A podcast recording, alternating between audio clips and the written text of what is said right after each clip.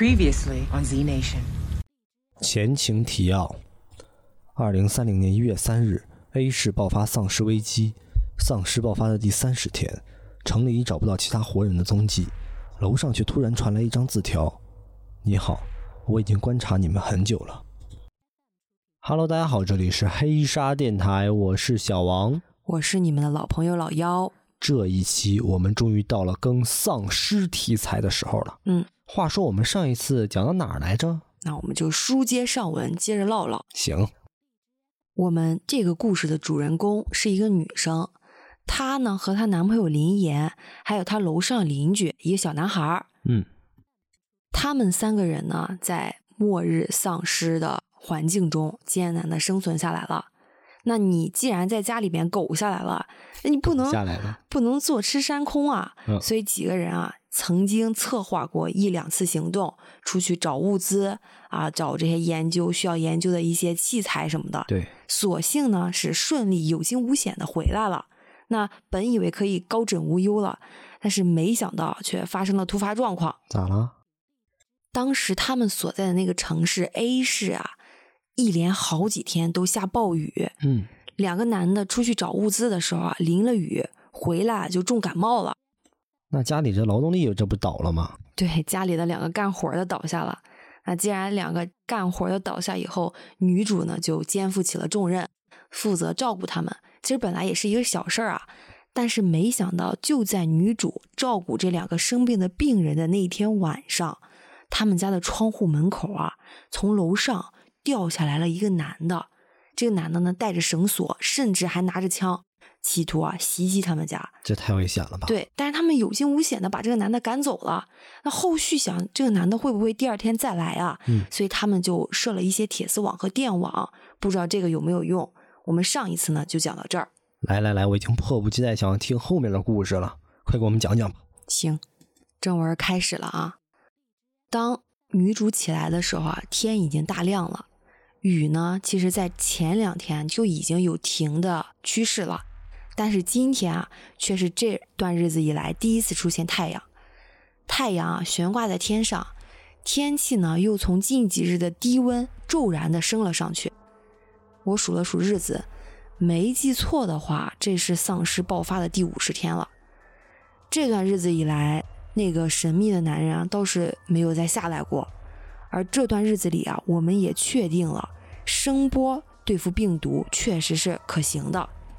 我们得出这个结论啊，要归功于林岩啊从实验室里带回来的装备。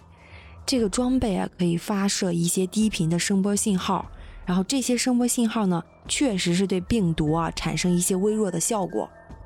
但是如果要达到完全消灭丧尸的程度，小功率肯定是不够的。能够让人感染变成丧尸的病毒体量是非常巨大的。我们目前啊，只能等待军方来实施救援的时候，我们把这个成果上报，让国家去想解决办法。我呢，此时百无聊赖，和林岩啊窝在一起看之前下载好的一些电影，而 Nico 呢趴在阳台上晒着太阳。昨晚负责守夜的佳阳啊，现在正在房间里补觉呢。就在电影还剩下二十分钟时，妮可突然在窗边不停的喵喵叫，小谷的警报也在此时响了起来，看来是有人来了。我和林岩啊齐刷刷的看向阳台，佳阳呢也因为听到了动静，如临大敌似的从房间里光着脚就跑了出来。那人又来了，我们眼睁睁的看着有一条绳子啊从上方坠了下来，一只穿着军靴的脚啊从上面探了下来，一脚踩在铁丝网上，又迅速的松开了。大概是因为触电吧，整个人啊从安全绳索上滑了下来，抓紧后直直的落在了我们铁丝网外。但是他却不敢再碰，表情呢也越发有些狰狞。果然还是那个男人。林岩呢倒也机警，马上就隔着阳台的玻璃门啊，朝那个男人喊道你不要再来了，我们周围的铁丝网全都通了电，如果你再试图下来，只会被电死。：“那个男人呢，两只手啊紧紧地抓住绳子。兄弟，我只想要点吃的，做这么绝，我听到后简直要气笑了，冷笑道：“哼，你要是只想要点吃的，你那天对着我开枪做什么呀？姐姐，末日生存，我不对你开枪，你对我开枪怎么办呀？他好像上不去了。嘉阳突然在我身边说道：“如果他要爬回去，一定要借助铁丝网来助力。但是铁丝网被我们通了电，他不可能再上去了。他如果想逃，就只能往下滑，到下面的阳台。”嘉阳和我说完这句话之后，转身拿过桌上的防盗钥匙啊，就往玄关门口处走去。我当时就急了，我不知道他要做什么，我忙问他：“你要做什么去？”这个人不能留，他一定会想办法进来的。放过他只会想别的办法进来。我们有一千种对策，那他就有一万种办法。我们要拖住他，不能让他再继续往下走了。你们一定要把他拖住。我看着林岩啊，有些发愣，似乎能想到嘉阳到底要做什么，但是我抓不住那个一闪而过的念头。而林岩啊，此时对嘉阳的行为啊，没有任何的反应，因为此时此刻阳台外面的男人啊，仍旧挂在外头的绳索上。兄弟，我只需要一点物资，就绝对不会再来烦你们了。那个男人呢，抓着绳索，依旧是不死心的样子。此时呢，林岩啊，终于有反应了。那你等等。林岩说着，转身往存放着食物的那间次卧啊走了过去。我瞪大了眼睛看着林岩，不可置信：“你疯了！你竟然真的要给他物资？”而此时啊，阳台外边的男人啊却笑了，他的表情啊透露着欣喜，带着一丝丝的诚恳，不断的道着谢。没多久，林岩啊就拿着一袋食物和水出来了。打开阳台门之前，他就问男人：“你带枪了吗？”男人摇着头，诚恳地说：“没有。”林岩见他有反应之后呢，也点了点头，伸手准备打开阳台门，低着头啊，轻声的跟我说了一句：“你站在玻璃后，不要管他，不可能不带枪的。”我正准备回他，但还没来得及张口呢，林岩啊就把阳台门打开了。林岩一步一步的靠近那个男人，就快要走到男人身边时，我突然注意到那个男人的一只手啊背到了身后。似乎在拿什么东西，旋即我就看见他掏出了一把手枪，子弹打出来的瞬间，林岩迅速的蹲下了身子，接着我听到子弹打在了屋子里边墙壁的壁画上，哐，壁画的玻璃啊被打碎了，也就是在同时，他的绳索突然从上方断开了，那个男人掉了下去，并且在不断的尖叫着，不出片刻。我就听见了楼下成群的丧尸在嚎叫着，我紧紧地闭着眼睛，似乎已经看到了男人从高处坠落，落进丧尸群里被分食的场景。林岩则与我不同，他在片刻之后啊，立起了身子，面色平静地拿着那点物资啊，走进了屋里，并且关上了阳台门。嘉阳啊，也在几分钟后回来了，他们对视了一眼，没有说话。我实在是有些惊魂未定。我看着他们俩，莫名的感到心情复杂。我们似乎成为了这个末世里边的杀人犯，但是那一刻，似乎这是我们唯一的选择。因为担心啊，男人会有同伙，林岩呢让我操控着无人机飞到上层去看看到底是什么情况。嘉阳说他刚刚上去的时候啊，家里也有被大肆翻动过的痕迹。想来那男人应该是打算顺着这个楼层啊，一层一层的向下搜寻物资的，只是没想到堪堪到了我们这儿就栽了。按照嘉阳当时所说的，这个男人不是二十五楼的住户，那么就只可能是从阳台花园上下来的。于是我操控着无人机啊，直奔顶楼，但是顶楼除了一片枯萎了的花草，其实什么痕迹也没看到。我们三个互相看了一眼。眼神中啊，或多或少都带着些疑惑。进二十五层的屋子，那几天一直在下着雨，顶楼除了一个室内花房能躲雨之外，就没有地方可以遮雨了。加上那几天都是低温，他要是在花房里或者是楼道里，都会被冻死。我猜他大概是进入二十五层之后，就把那里当成据点。其实刚才无人机往上升的过程中，我看到二十五楼的阳台门大开着。但当时我也只以为是被那个男人闯进去掠夺了一番，实在是没想到林岩说的这一层。于是当下我又操控着无人机从二十五层的阳台啊进了屋内。刚刚其实在外边看的不太清楚，进来之后啊，倒是在屋内的餐台上发现了不少的工具，有绳索，还有几把小刀，甚至啊还有两把手枪，旁边放置着几个小型的弹药盒，其中一只啊被打开了，里面赫然是被油纸包裹着的子弹。嘿。这人武器还挺多的，我有些诧异地说。不过按照这个数量来看，他一个人用不了这么多刀和枪吧？他会不会有同伙呀？那他的同伙呢？不会还在这层楼里吧？不会的，应该是已经不在了。不然刚刚他在外面喊那么大声，他的同伙不可能不出来救他。甚至在第二次下来我们这儿还让他一个人，毕竟他早就探过我们的底儿。知道我们三个人，并且还有枪，怎么能让他孤身犯险呢？林岩啊，听了嘉阳的分析以后，也觉得挺有道理的。他点了点头，对我示意道：“说我们接着啊进房间里面看看吧。”我呢又操控着无人机啊往其他房间里面飞去，但是其他房间的房门都是紧闭的，无人机自然是没办法再进去了。要不然算了吧，管他们的，我不如用无人机把那个武器拿下来得了。见此情景，其实大家也都不想多生事端，也都点点头表示赞成。于是呢，我操控着无人机的机械手臂啊，把桌子上的武器啊都归纳到了一旁敞开的背包里边，抓着书包就准备离开。然而，就在我准备操控着无人机飞到阳台的时候啊，我赫然发现无人机的画面里啊出现了一个人的眼睛。这只眼睛呢，正藏在阳台角落的窗帘后面，眼神中啊带着惊恐看着无人机。我见此情景啊，心下一惊，操控着无人机的手啊险些一滑，指着画面上的眼睛啊向林岩和嘉阳示意。他俩显然也是有些吃惊。我定了定神，操控着无人机缓缓地往那双眼睛所在的角落飞去。与此同时，我保持着一段的距离。定在了那只眼睛的跟前，而那只眼睛的主人啊，也缓缓地拉开了窗帘。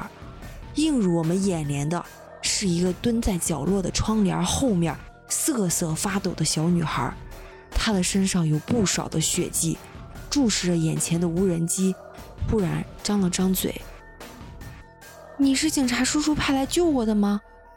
我通过他的嘴型啊，念出了这句话。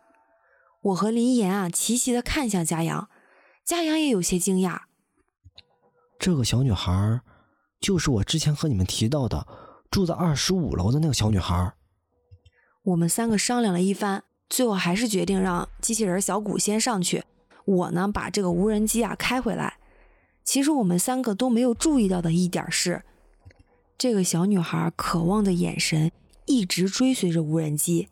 他后来直接起身追着无人机来到了阳台边儿，直到看不见无人机后啊，才抱着膝盖小声的抽泣了起来。二十五楼的消防通道门没有锁，机器人小谷轻轻一推啊，就把那个大门啊给推开了。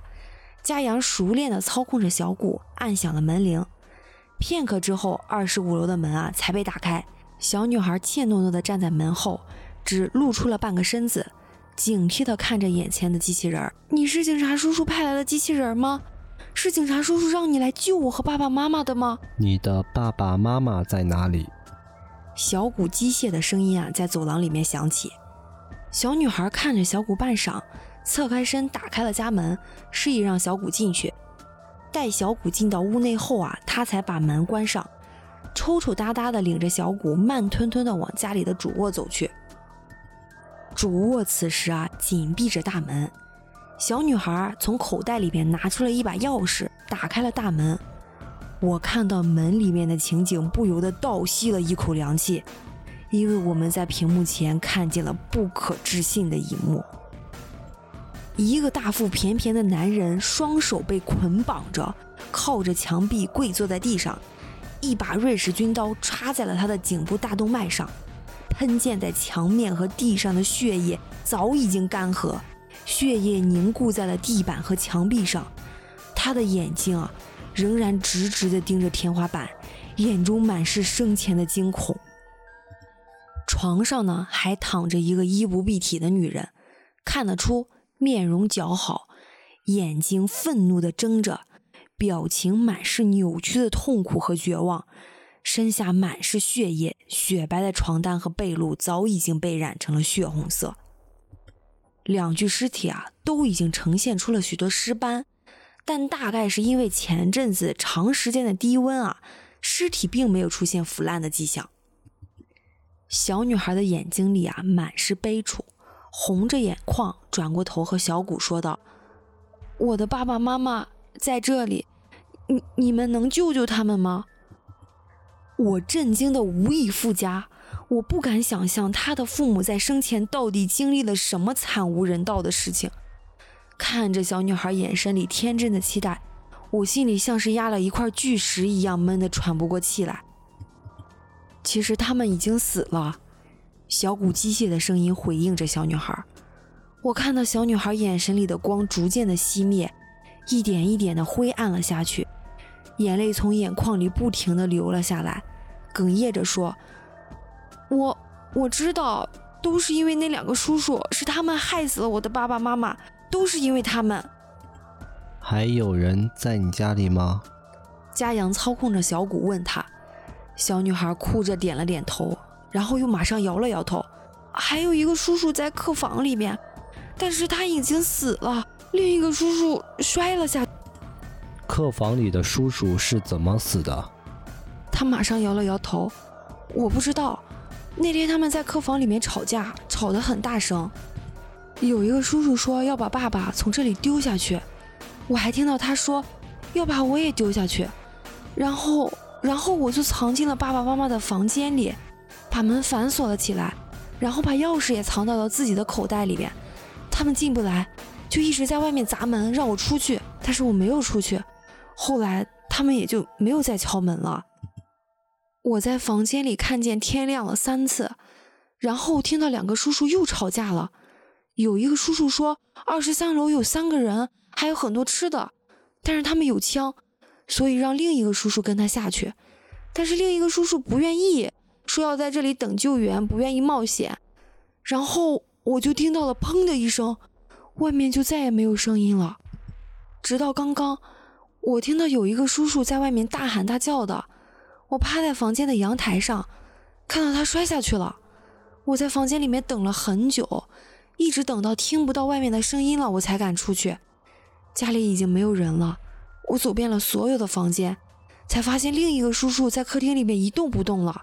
后来我就看到了这架小飞机。说到这里，他突然抬起了头：“那架小飞机是你们派来的吗？”机器人小谷点了点头。“那你们真的是来救我的吗？”爸爸妈妈说：“警察叔叔会来救我们的。”小女孩的眼神中带着希望。小谷点了点头，又摇了摇头：“我们不是警察，但可以救你。”你愿意跟我们走吗？所幸小谷啊，把他平安的带来了我们家。他大概是饿了好些天了，一边哽咽一边吃了两份自热米饭。我们呢也知道了他的名字，他叫何心妍。他爸爸呢是 A 市某上市公司企业的高管，妈妈呢就是一个典型的贵太太，平时就在家里面照顾他。就在丧尸爆发前的一周。家里的保姆啊，提前请假，就是春节假期回老家了。家里面呢，就剩下他和妈妈两个人。在丧尸爆发的当晚啊，他的父亲带了两个男人回家，在商谈工作上的事宜。父亲和两个男人起了一些争执，并且在争执中提到了什么解决人什么人之类的话。心眼也小，只听到了只言片语，但具体是什么事情，他小小年纪自然是不知晓的。我们大概也能猜到啊，应该是什么见不得光的事情。在心言断断续续的讲述中，我们大致拼凑出了事情的全貌。当晚，两个男人在深夜准备离开时，小区在同一时间爆发了丧尸。于是那两个男人最终没能离开。在往后的几天中啊，因为家里的物资还算充足，几个人也以为哎，国家很快就能解决这起丧尸事件。所以并没有发生什么意外，但是随着时间的推移，城市啊也开始了断水、断电、断网，军方的消息也长时间的没有再发出，家里的物资啊逐渐无法支撑四五个人的开销，于是四个成年人爆发了末日后的第一起矛盾，而他的父亲啊也是在那场矛盾中被两个男人捆绑在了主卧中。在末日的环境下，很快两个男人罪恶的本性啊就显露无遗了。他们泯灭人性的在他的父亲面前羞辱了他的母亲。心言说，因为两个男人嫌一旁的父亲啊一直在大喊大叫，太吵，所以用刀捅进了父亲的脖子里。母亲呢，则是一直在卧房里边大声的尖叫着，最后连嗓子都沙哑了，只能发出一阵一阵的呜咽声。他就在卧房门口的缝隙中看着那两个魔鬼作恶。他当时啊尝试过反抗，他从厨房拿下了刀架上的菜刀，但在踏入卧房之前，他看见母亲一直对着他摇头，嘴里似乎在说着“不要让他快跑”。最终他放弃了，眼睁睁地看着床上的母亲被两个恶魔凌辱致死。那两个恶魔在进行完一切后，把小小的他抱在了怀里。用着在他现在看来最恶心的语调哄着他说：“只要你乖乖听叔叔们的话，叔叔们就会把你当亲女儿一样照顾。”他看到了那两个男人眼里对他不加掩饰的寓意。小小的他在一天之内学会了什么叫做恨，但他不敢反抗，因为他不知道该往哪里跑。他知道外面很危险，也知道现在的家里也很危险，可是。他想待到爸爸妈妈身边，于是，在接下来的日子里，他成了两个男人的奴隶。所幸的是，因为家里面已经弹尽粮绝了，两个男人也没有精力对他做出什么越轨的事情。但越到后来，越觉得他是一个累赘，想要把他也解决掉。后来，便发生了那一切。听完小女孩的讲述啊，林岩和嘉阳啊也安慰我说：“现在你可以毫无心理负担了。”因为我们杀死的不仅仅是一个为求生存穷途末路的人，而是一个做尽坏事的人渣呀！我抱着渐渐在我怀里熟睡的瘦小的身体，心里边一片荒凉。他大概很长时间没能安心的睡一个好觉了吧？我想到了从前在网络上看到的那句话：“地狱空荡荡，恶魔在人间。”我望着窗外的夜色。楼下仍时不时的传来那些丧尸因为饥饿而发出的低吼声，不由得想，这个世界上到底还有多少人因为这该死的末日而承受了那些令人不忍想象的磨难？也是在这一刻，我再一次清楚地意识到，在这个末日里，最可怕的不是那些无意识见人就咬的丧尸，也不是那个在研究所里跑出来三次变异的丧尸，最可怕的。是人心。时间过得很快，在距离丧尸爆发的那天啊，已经整整过去了第七十二天了。在这些天里啊，心妍的心情啊也好了很多，脸上常能看得见笑容了。妮可啊是只尊老爱幼的小猫咪，自从心妍来到家里以后啊，大抵知道它不是很开心，所以总是围着心妍的脚边转。其实心妍啊也很喜欢它。常常抱着妮可坐在门口看家养鼓捣机器人儿，他似乎有些依赖家养。他说之前啊坐电梯的时候啊经常遇到这个哥哥。看着日历上的日子，我才惊觉，今年的春节啊早已经过去了，春天啊已经在悄无声息中来到了，天气也逐渐的变得正常了起来，有些春的味道了。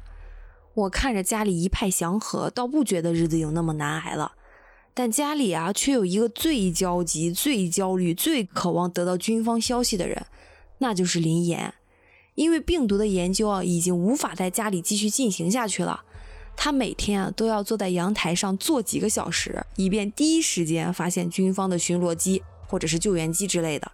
甚至每天，他都操控的无人机在城市里边转悠，试图找到军方在 A 城的据点，但无可奈何。由于无人机的电力和接收信号有限，除了每天能发现成片成片的丧尸之外，什么也找不到。就连那只三次变异的丧尸啊，都看不到踪影了。一个星期以后啊，他也就放弃了。打破这种宁静日子的是在丧尸爆发整整三个月时，军方派出的巡逻机。彼时我种下的马铃薯啊已经成熟了，我和林岩啊正在阳台上进行第一次采收。天上直升机啊轰隆隆的轰鸣声吸引了我们的注意力。距离上次军方发出的消息已经过去了一个月有余了，在此期间我们没有再收到过任何有关于军方的消息，甚至我们都快相信了嘉阳那时候说的话：A 城啊已经成为了被放弃的实验田。但是日子还得过呀，所以我们就抱着能过一天是一天的心态度日，以至于军方的直升机出现在空中的时候，我和林岩都有一些怀疑自己是在做梦。请幸存者们于明天早上五点寻找安全的显眼的高处，等待救援。巡逻机上啊有一名军人，他用扩音喇叭在直升机上直直地重复了四五遍，旋即又飞往了其他居民区。救援消息回荡在 A 城的上空，但我们却没有听到城市中有任何欣喜的声音，听到的啊，依旧只有丧尸在街道上躁动不安的嘶吼。虽然不清楚其他幸存者的情况如何，但这对我们来说无疑是一个好消息啊！尤其是对林岩来说，我们呢决定明天早上就去顶楼的阳台上，线下对我们来说最安全的高处也莫过于顶楼阳台了。晚上，为了庆祝好事将近，我们奢侈了开了许多肉类的罐头，把刚成熟的马铃薯啊也一起下锅煮了，舒舒服服的饱餐了一顿，连妮口都吃上了最爱的三文鱼罐头和鸡胸肉豆干。我们甚至一人烧了一桶水来泡了个热水澡，毕竟到了救援之后，这些物资啊都是带不走了。一晚上，大家都沉浸在期待之中，只有心妍显得有些闷闷不乐。心妍，你在想什么呢？警察叔叔就要来救我们了，心妍不高兴吗？我走到独自一人坐在阳台外面看星星的心妍身后，轻轻地揽住了她瘦小的肩膀。她摇了摇头，高兴，但脸上却没有高兴的样子。你是在想爸爸妈妈吗？他大抵是被戳中了心事，一言不发地低下了头。我叹了口气。伸出另一只手臂，把他揽进了怀里。我轻轻地拍着他的背，任由他在我的怀里啜泣着。我扭头看向了客厅，林岩啊还在浴室里泡着澡，而嘉阳此时坐在沙发上，盯着手里一张小小的全家福发呆。我有些怅然，在现今的环境中，他们都还只是一个需要亲人关怀和爱护的孩子。我把头搭在了心妍的小脑袋上。愈发觉得自己做了正确的选择，往后他们依靠的大抵只有我和林岩了吧。凌晨四点二十，我把睡梦中的心妍啊叫醒了。林岩和我还有嘉阳三个人倒是一夜未睡，一方面呢是怕睡过，另一方面也是真的睡不着。我们收拾了一些必备的物品，新妍和我各自背了一个背包，放了部分易携的资源。林岩和嘉阳则是一人一个背猫包，一人背着机器人儿子。凌晨四点四十左右，我操控着无人机先行飞上了顶楼。在确认安全后，我们缓缓走出了家门，往顶楼出发。到达顶楼啊，恰好是五点整。我们竟意外还看到了日出。看着逐渐升起的太阳，我莫名有些想哭，不由觉得天真的要亮了。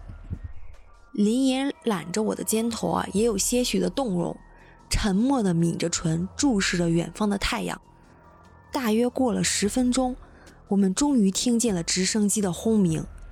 直升机啊，是从小区最外围的顶楼开始搜寻的，而我们呢，却恰恰正处于小区里边最里面的一栋，是第八栋。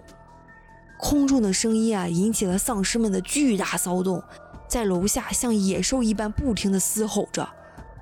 我抓着望远镜，隐约看见了直升机正在救援第五栋楼的幸存者。有一对老夫妻啊，正缓缓地爬上直升机，身后啊还有一对中年夫妻帮忙在下面扶着梯子。第六栋楼上啊，站着一个浑身脏兮兮的少女，看起来和嘉阳差不多大。第七栋没有人，一到四栋也没有任何一个人。看来整个小区最终幸存下来的人类。也不过寥寥了，我实在有些唏嘘，焦急地张望着，盼着快点轮到我们。嘉阳和林岩两个人在我身后挥舞着手臂，以便引起直升机的注意。我看了看心妍手上的小手表，已经五点半了。楼下的丧尸群骚动的越来越大，街道上的设施发出了一阵巨大的怪异的声音。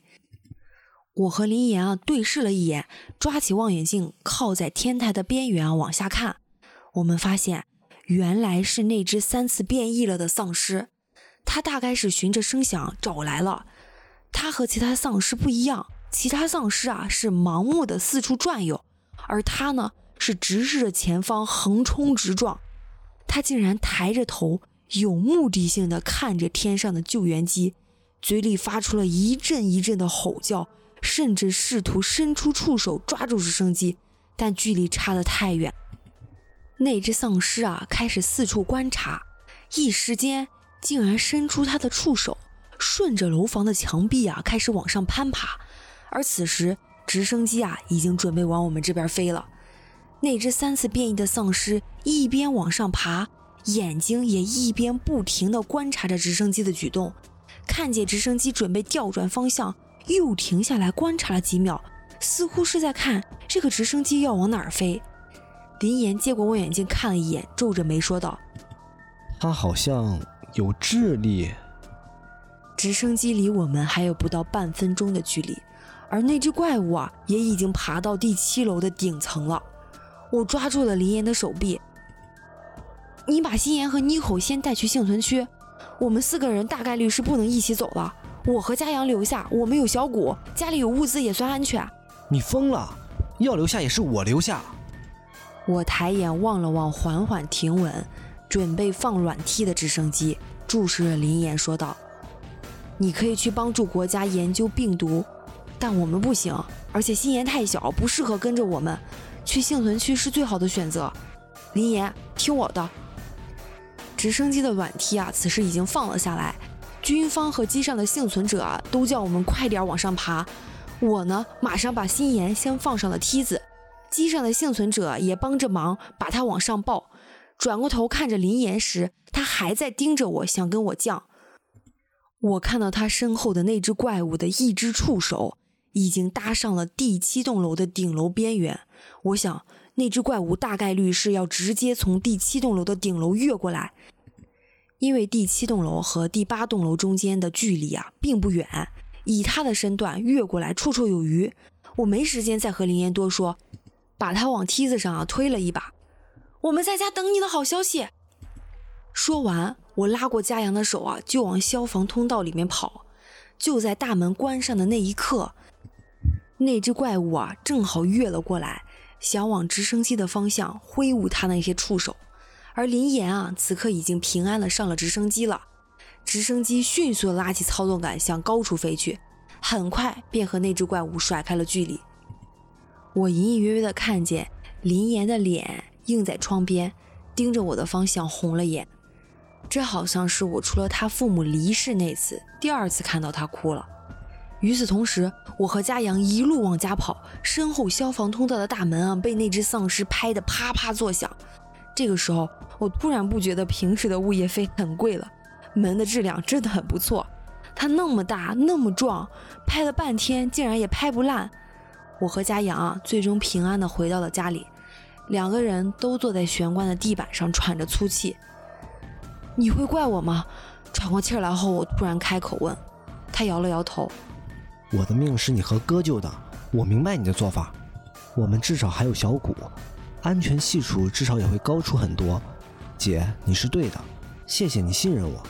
再说了，幸存区肯定有很多难民，能不能吃上好的可不好说。我倒是觉得我们家里会过得更舒服。我听到嘉阳这么说，心里啊总算是轻松了一些。我缓过心跳后啊，走到了阳台门边儿，把遮光布啊拉上了。在遮光布拉上的一刹那，我看见那只怪物的脑袋从上面伸了下来。我吓得大气不敢出，背过身对嘉阳做了一个噤声的手势。我们出门前关上了家里的电源，所以外面的铁丝网现在是不通电的。嘉阳应该也是猜到了什么，转过身子，趴着墙，伸手把玄关处的电闸打开了。大约一分钟之后，我听见铁丝网似乎是被什么巨物碰撞了一下，发出了哐当哐当的声音。旋即，我听见了一声颇有些撕心裂肺的嘶吼声。三秒后，楼下传来了轰的一声巨响。我和佳阳互相看了一眼，反应过来后，我俩趴在窗边，一同拿出望远镜往下看。那只怪物啊，因为触电，早就掉落在了地上了。路面上啊，被它庞大的身躯和体重啊，竟然活生生的砸出了个坑。身下还压着几只已经变成泥的普通丧尸。我发出感叹：人类的智慧啊，果然是强大的。我和佳阳看了半晌，那只怪物在过了大约十分钟后，才慢慢慢慢的从地上爬了起来。身子以更扭曲奇怪的方式活动着筋骨，触手断了一只在地上，现在只剩下了三只。好家伙，九尾狐嘛，人家一条尾巴一条命，这玩意儿一只触手抵一条命，二十三楼都摔不死，真有他的。他的脑袋又开始缓缓地转动着，他又抬头往上看了。我和佳阳迅速往窗下一缩，不停地用眼神交流着。没被他看见吧？没有吧？我和佳阳蹲在窗边都不敢动，大约过了十分钟啊，都没动静。我和佳阳才缓缓的起身，结果一起身就跟那个怪物隔着铁丝窗和铁丝网打了个照面。我俩这回是真忍不住了。我操！刚才果然被他看见了。屋子里爆发了我俩的尖叫，窗外那只丧尸两只眼睛瞪着我们，滴溜溜的转了半天。看样子，他是扒拉在没有铁丝网的墙壁上，盯着往我们屋子里边看的。他的眼神逐渐变得有些凶狠，想吃了我们的欲望不加掩饰。于是他又伸出一只触手，想扒拉铁丝网。半分钟后，轰！我们两个人不由得愣了一会儿，反应过来后，窗外啊早已空空如也了。然后我们又拿着望远镜往下看。那只丧尸啊，果不其然又摔了下去，不出意外又砸死了几只丧尸，并且只剩下了两只触手。我俩沉默了半晌。林岩哥说：“这玩意儿有智力，可能也就是六岁的智力吧。”他看起来确实是不太聪明的样子哈。看样子我们好像真的可以放心的躺平在家了。好了，今天的故事就讲到这里啦。欲知后事如何，且听下回分解。那这个男主有没有安全的到达这个安全区？他有没有后来又回来救女主呢？就让我们下一期再跟大家说一下吧。其实比起男主有没有顺利的到达安全区，我更关心的是女主和佳阳能不能顺利的躺平。自从男主和那个小女孩走了以后，我瞬间感觉整个家里边孤独了，人少了，是有点害怕了。对，嗯。其实有智力丧失这个桥段就很像你之前跟我说过的那个丧尸文。哦，对对对，那一篇丧尸文是我在上网冲浪的时候，偶然间看到了一篇很短但是很精彩的丧尸文。嗯，它和咱们讲的这个故事不同的是，你看咱们这个故事是着重于丧尸啊。但是那一篇呢，是在丧尸的背景下手撕渣男，有爽文啊！但是这个情节啊，就很像，嗯，也是女主提前几天得知了丧尸爆发，她呢就和她妈妈一起弄了很多食材在家里边安全区等着，嗯。由于她和她老公啊已经不睦很久了，她老公啊在家里边就对她使用了什么暴力。然后还绿了她，所以她非常的恨她老公，所以她在得知这个丧尸爆发的时候，这个消息的时候，压根儿就没和她老公说，而且还在她老公的家里边安了监控，她自己搬出来住了。她安监控是为了亲眼目睹那一刻，是吧？对，亲眼目睹她老公变成了丧尸，而且她老公这个丧尸啊还变异了，就像刚刚我们在故事中提到那个。三米高的那个人一样，她老公呢变异了以后，她老公又对她非常的恨，所以她老公就给她打电话。我觉得非常可怕的一幕是，因为她在家里面装了监控嘛，她老公变成丧尸以后也能看到是在家里装了监控，而且有智慧，就给她打电话，用那种僵硬的语气说：“我来找你了。我操，这确实挺吓人的。对，然后她呢也在自己的楼的门口安了铁丝网。她这个老公丧尸老公每次从楼上爬上来，就爬到那个铁丝网上，然后再垫下去。每次爬上来再垫下去，就很像我们在故事中提到的这个变异丧尸一样，确实很像哈，很精彩，很好玩。嗯、如果大家感兴趣的话，我们可以在更完这一篇以后，更更那个短片，小更一下也对。可以，行。那个就很精华，可能我感觉那个还挺有意思的，非常的挺爽的一个对解气。嗯，好，我们今天就到这儿吧，行，今天到这儿了，嗯，到这儿了，拜拜，拜拜，拜拜。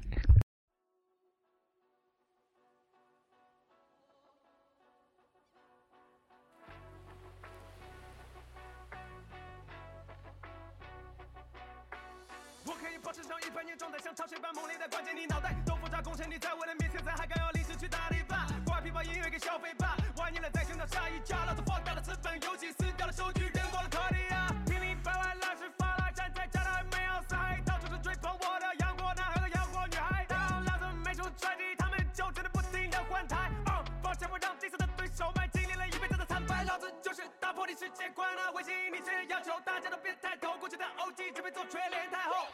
三年长的说唱的延年，那些千变的突然现眼的，结果骗钱的，还不是发到的歌词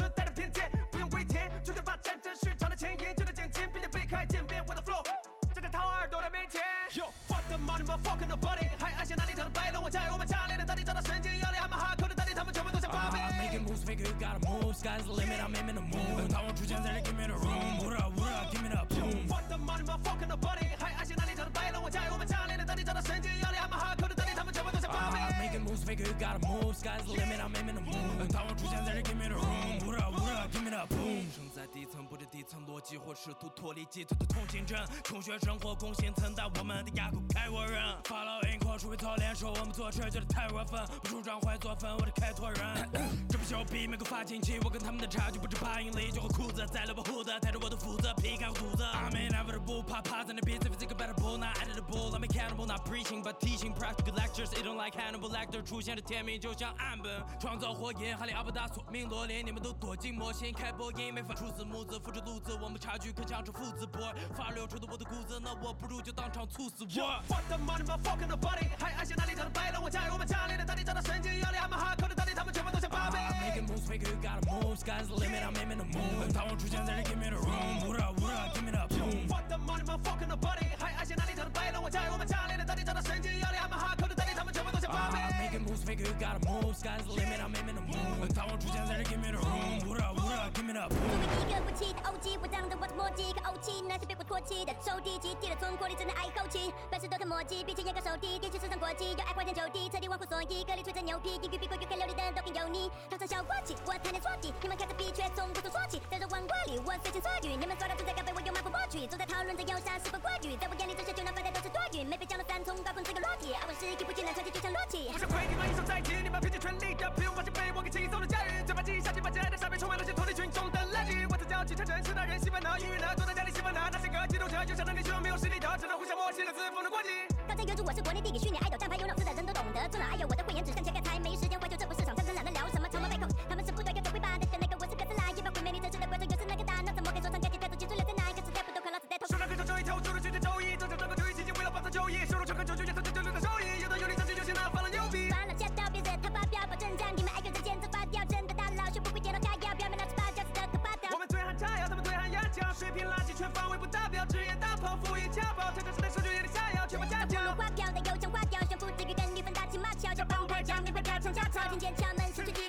Yes.